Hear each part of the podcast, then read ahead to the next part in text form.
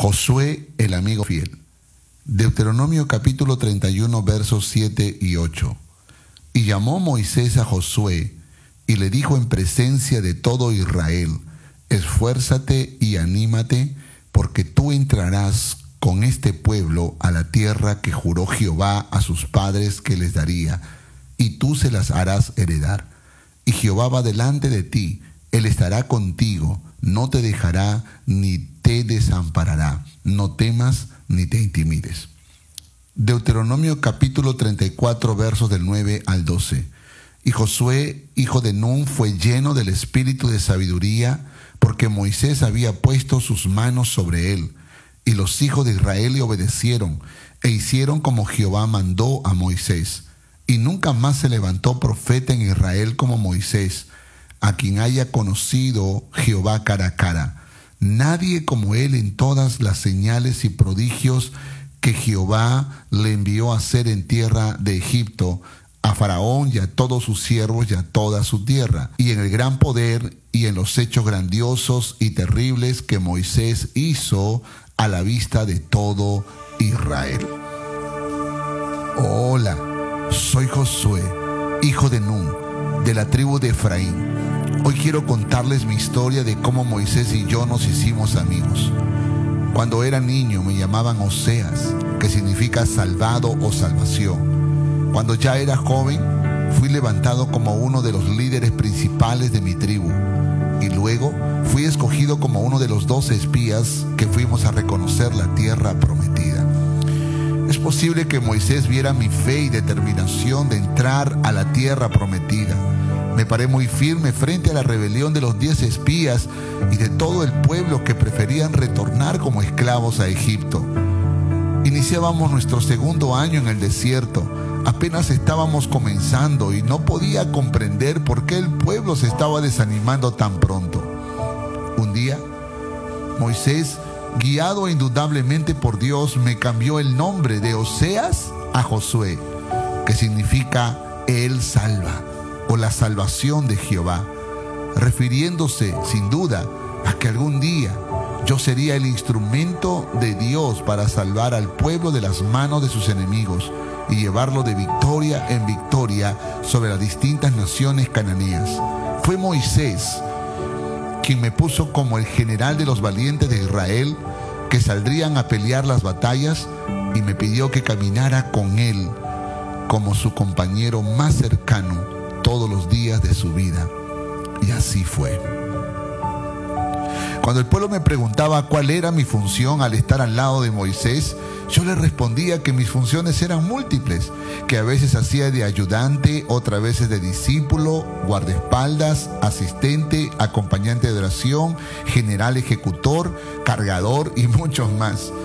Pero creo que la función que más resaltaba en mi corazón era la de ser un protector en sus tiempos de crisis, angustia y debilidad.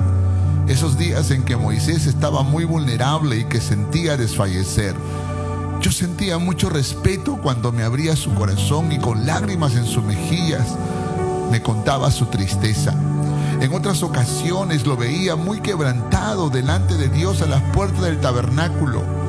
Amaba tanto a ese hombre que podía sentir su angustia y yo también me quebrantaba hasta las lágrimas y a la distancia oraba con él. Alguna vez lo escuché pedirle a Dios que lo mate, que ya no quería vivir. Yo sabía que no era correcto pedir eso, pero nunca juzgué a Moisés. Por lo contrario, trataba de entender lo que pensaba y sentía. Finalmente, era él quien cargaba con todas las responsabilidades para guiar al pueblo de Israel. Así que decidí ser su amigo fiel. Moisés era un gran visionario. Él le creyó a Dios en su plan de introducir a Israel a la tierra prometida. Dios se manifestó poderosamente a través de su vida haciendo milagros extraordinarios.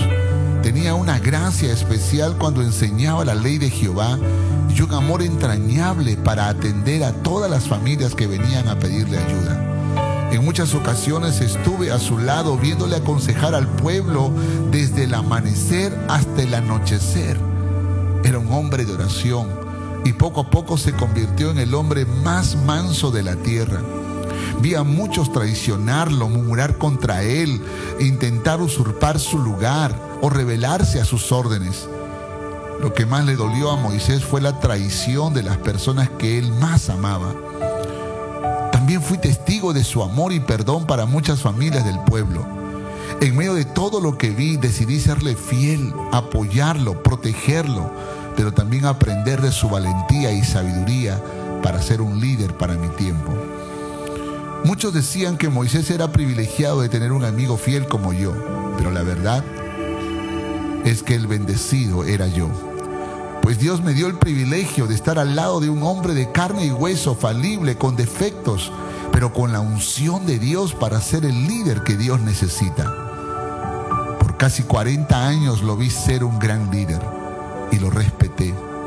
Aun cuando Dios le dijo al final de su vida que no entraría a la tierra prometida, aún allí lo respeté y lo amé.